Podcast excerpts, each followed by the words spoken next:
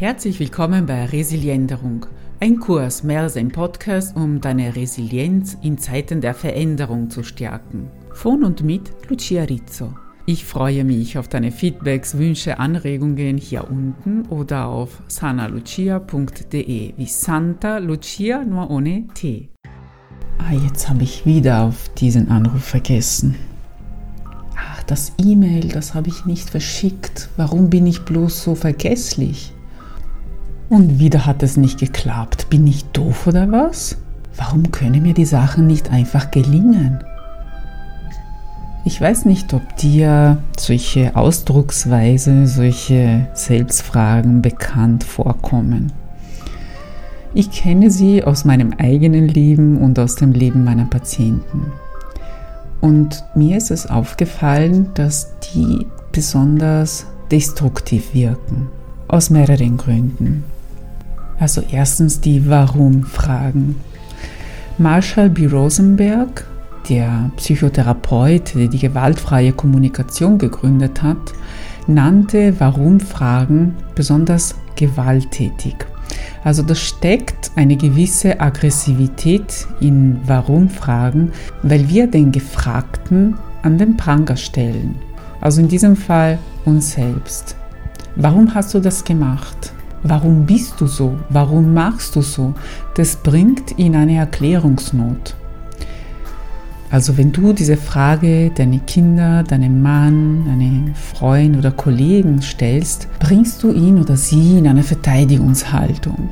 Dein Gegenüber ist dann bemüht, sich sofort zu verteidigen und das Warum in einem Weil zu verwandeln, ganz egal wie. Und wenn du dir selber diese Frage stellst, passiert genau das Gleiche. Das Erste, was also passiert, ist, dass du dich von dir selber entfernst. Es ist wie eine Art Trennung, eine Abkappung.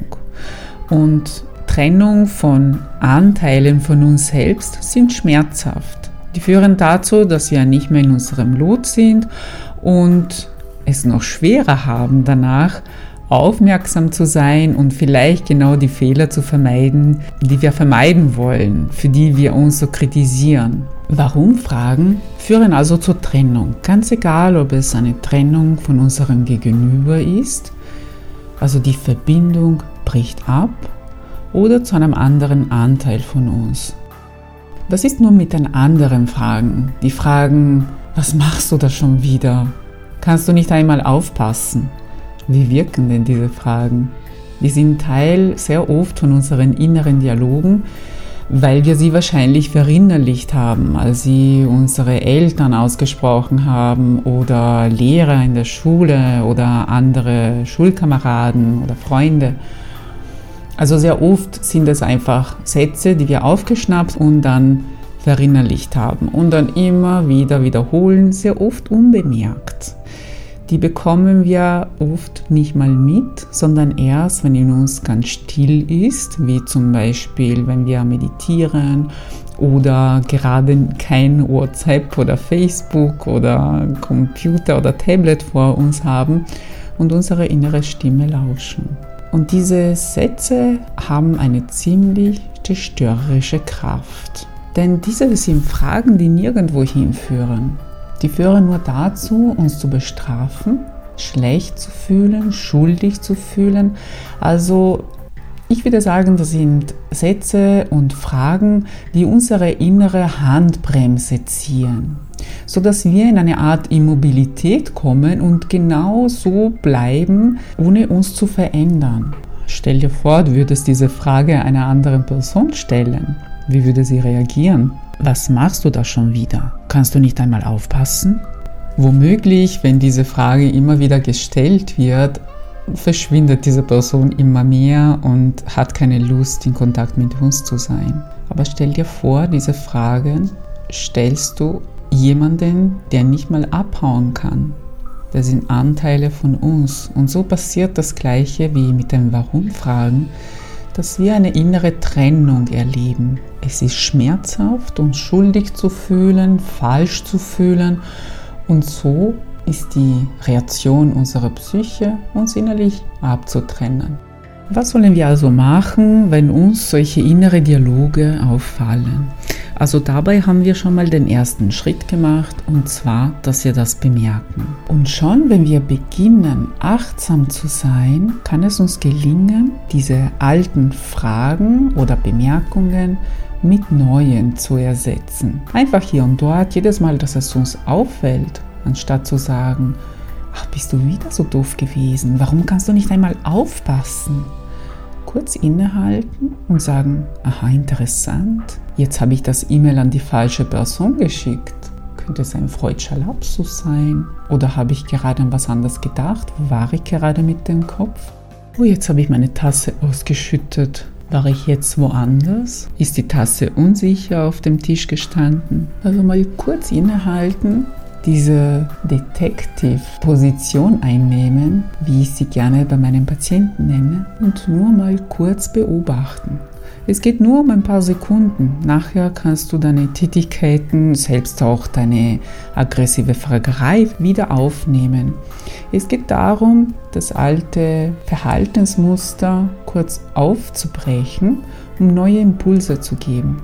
Denn wenn wir es nicht tun und uns immer wieder die alten Fragen stellen, uns selber mit Aggressivität womöglich behandeln, dann wird immer wieder das gleiche Ergebnis daraus kommen. Das hatte ja auch schon Albert Einstein festgestellt.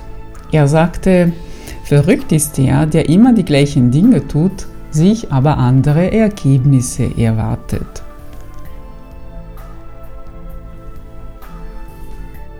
Ja, interessanterweise wiederholen wir immer die gleichen Dinge, weil sie uns Sicherheit geben. Manchmal sind diese Dinge, die wir tun, nicht gerade angenehm. Sie bereiten uns Schmerz, aber sie geben uns Sicherheit. Vielleicht gehen wir jeden Tag über das gleiche Loch oder fahren über die gleiche verstaute Straße voller Ampeln und äh, Stau.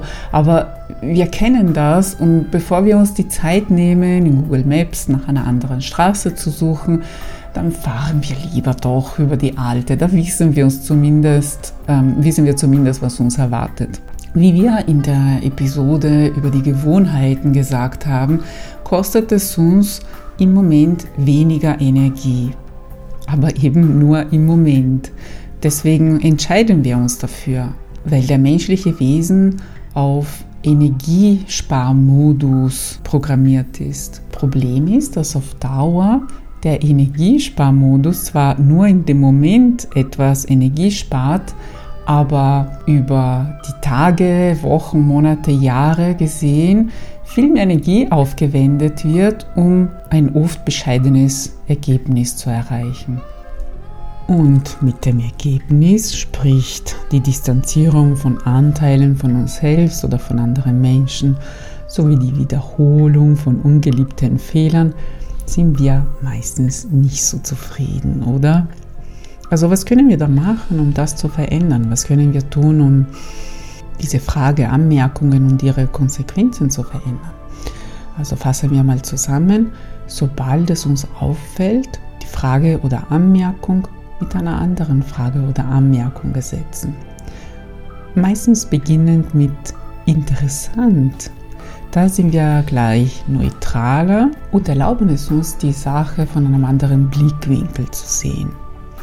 Das heißt nicht, dass wir uns nicht ärgern dürfen. Das soll nicht alles wie ein Märchenbuch werden, dass alle am Ende glücklich und zufrieden gelebt haben, weil unsere Emotionen, auch Ärger, Wut, Frustration, Unzufriedenheit, die haben alle ihren Platz und ihre Daseinsberechtigung.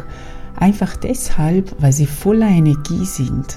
Die sind Teil des Lebens, sie sind Teil von uns. Wir können sie nicht komplett von uns abtrennen. Wir können aber mit denen so umgehen, dass sie uns nicht bestimmen. Ich kann mich über etwas ärgern, was gerade passiert ist oder was ich gerade getan hat, was nicht passt, was ich gerne anders gehabt hätte. Und anstatt mich zu fragen, warum tust du es wieder oder warum passiert es immer mir, kann ich entscheiden, eine andere Frage zu stellen, wie zum Beispiel, wie kann ich das das nächste Mal anders machen? Wie kann ich es bewirken, dass ich konzentrierter bin? Brauche ich vielleicht eine Pause, etwas Wasser, andere Gedanken in meinem Kopf?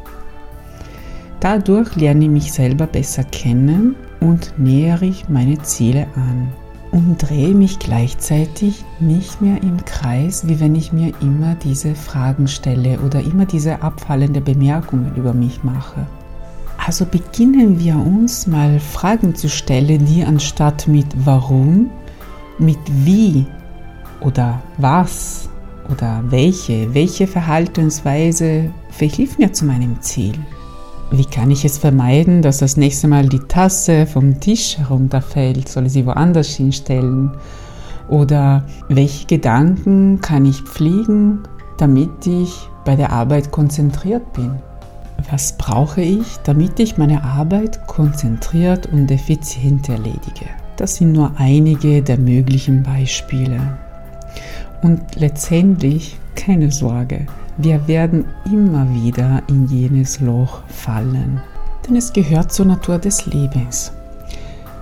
Solange wir leben, bewegen wir uns, entwickeln wir uns weiter und in dieser Bewegung kann es nicht nur Fortschritte geben, sondern auch ein paar Rückfälle, die uns dann dienen, die Kräfte wieder zu sammeln und uns näher kennenzulernen, damit wir uns weiterentwickeln.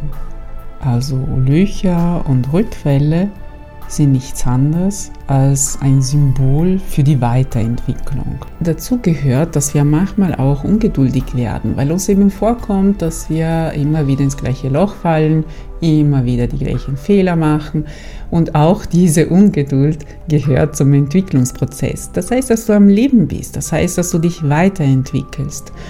Und alleine die Tatsache, dass es dir auffällt und dass du das verändern möchtest, ist ein Zeichen deiner Veränderung, deines Fortschritts. Also vielleicht könnten wir mit der Frage beginnen, wie könnten wir uns denn verhalten das nächste Mal, dass wir etwas vergessen? Was für Gedanken und Verhaltensweisen könnten wir in der Situation haben? Einfach mal so als Gedankenspiel. Denn wenn wir schon jetzt uns damit auseinandersetzen, ist es eher wahrscheinlicher, dass wir genau dieses Verhalten an den Tag legen, wenn es dann soweit ist. Also schreibe gerne hier unten, mit welchen Verhaltensweisen du am meisten Probleme hast, welche Fragen dich am meisten zu schaffen machen, die sich dann wie eine Handbremse auswirken. Alleine das Niederschreiben hilft dir, dich darauf zu fokussieren und dir klar zu machen, was du wirklich brauchst. Und außerdem, wenn du das mit anderen Menschen teilst, lässt du sie spüren, dass sie nicht alleine sind damit. Also freue mich von dir zu hören oder lesen und bin auf die nächste Folge gespannt. Da wird es um Angst gehen. Ein Thema, ein Gefühl, das in unserer bewegten Zeit besonders präsent ist. Also wünsche ich dir bis dahin gute Beobachtungen, die dich zu einer richtig starken Resilienz in der Veränderung führen.